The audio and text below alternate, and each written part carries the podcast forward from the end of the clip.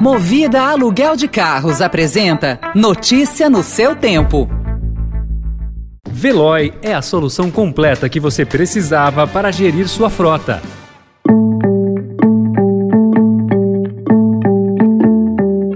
Olá, seja bem-vindo, seja bem-vinda. Começa agora mais uma edição do Notícia no seu Tempo. Esse podcast é produzido pela equipe de jornalismo do Estadão para você ouvir em poucos minutos as principais informações do jornal. Entre os destaques de hoje, Ocidente fecha cerco econômico à Rússia e congela reservas do Banco Central. Negociação falha e ofensiva russa usa bombas de fragmentação.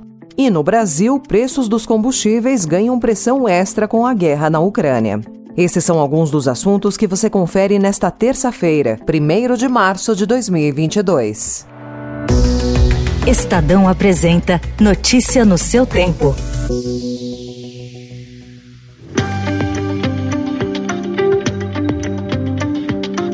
Estados Unidos e União Europeia radicalizaram o cerco econômico à Rússia com o congelamento dos ativos do Banco Central e do Fundo Soberano do país. A medida sem precedentes pode levar a economia russa ao colapso. As novas sanções têm por objetivo evitar que Moscou acesse seus mais de 600 bilhões de dólares em reservas em moeda forte, grande parte em bancos ocidentais, para financiar a guerra. Os reflexos já começaram ontem. O rublo, a moeda russa, desabou e a taxa de juros saltou de 9,5% para 20%. Moradores correram aos bancos e o governo teve de decretar feriado.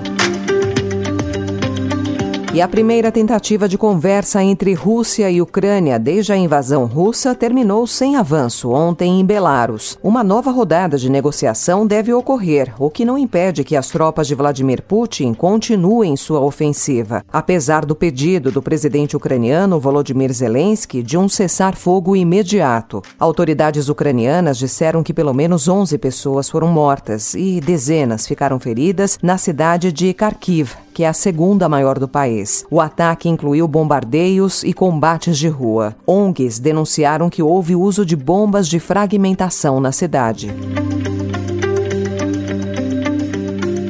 A FIFA e a UEFA anunciaram ontem a exclusão da seleção russa e de equipes do país das competições organizadas pelas entidades. A medida vem em resposta à guerra na Ucrânia e atende pedidos de federações europeias. Assim, a seleção russa não seguirá disputando as eliminatórias e está fora da Copa do Mundo do Catar. O Comitê Olímpico Internacional divulgou um comunicado também ontem para recomendar que federações e organizadores de competições de todo o mundo não permitam a participação de atletas e oficiais russos ou de Belarus em eventos esportivos.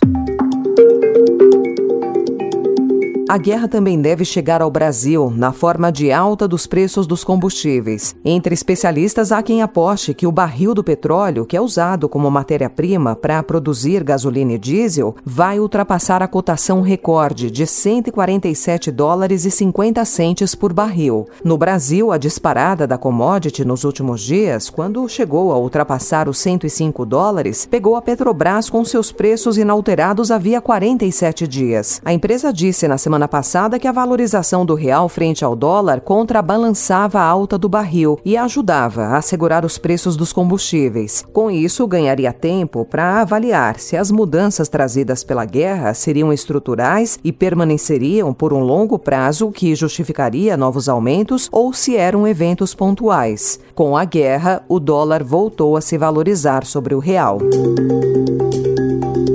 O ministro da Economia Paulo Guedes disse em Nova York, em entrevista à TV Bloomberg, que uma das consequências da guerra pode ser pressões inflacionárias mundiais em alimentos, grãos, fertilizantes e energia. Ele afirmou que a economia mundial passa por uma desaceleração que a guerra pode agravar, mas que o Brasil está fora de sintonia, pois está crescendo. Guedes também declarou que até o fim do ano o Brasil terá 200 bilhões de dólares em compromissos de investimento em contratos já assinados de investimentos privados. Ele comparou a dois planos Marshall, os investimentos em portos, rodovias e setor elétrico. By the end of the year, we will have $200 billion of investment commitments.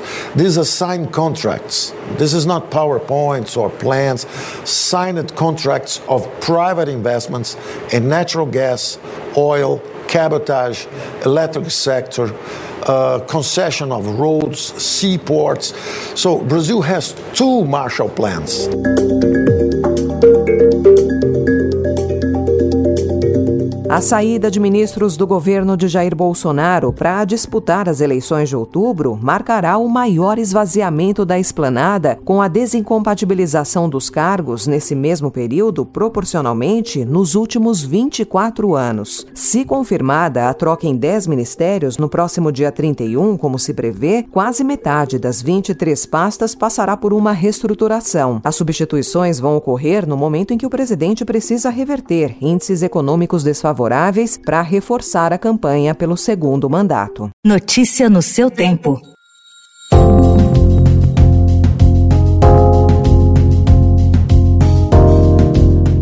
Desigualdade, marginalização e uso insustentável da terra e do oceano expõem ainda mais a população mundial às mudanças climáticas induzidas pelo homem. Segundo o relatório do painel intergovernamental sobre o clima da ONU, divulgado ontem, entre 3,3 bilhões e 3,6 bilhões de pessoas estão vulneráveis hoje a esses efeitos, com consequências diferentes entre países e regiões, mas marcadamente piores conforme a fragilidade responsabilidade socioambiental. No caso brasileiro, o documento aponta efeitos negativos na produção agrícola, com reflexo sobre a economia e a segurança alimentar, a maior exposição da Amazônia aos efeitos das mudanças climáticas e da ação humana e o perigo de, no futuro, grandes massas migratórias no Nordeste serem causadas por eventos extremos, como secas e inundações mais frequentes.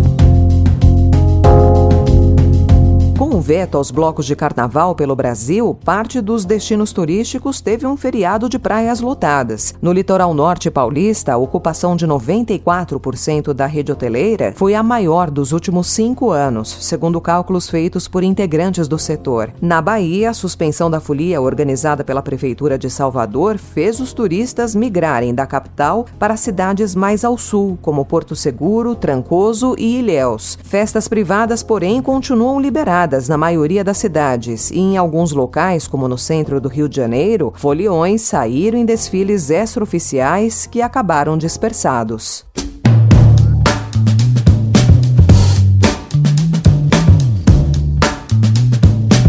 Essa foi mais uma edição do Notícia no seu Tempo, com apresentação e roteiro de Alessandra Romano, produção e finalização de Mônica Herculano. O editor de núcleo de áudio é Manuel Bonfim. Obrigada pela sua companhia até aqui e até amanhã.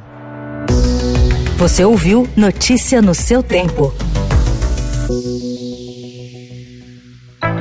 Notícia no seu tempo. Oferecimento Movida Aluguel de Carros. A vida é para ser movida. Saiba mais em www.movida.com.br. Procurando a rota mais inteligente para gerir sua frota? Veloy é a solução completa que você precisa. Acesse veloy.com.br/empresa e descubra um caminho prático e eficiente para a gestão da sua empresa.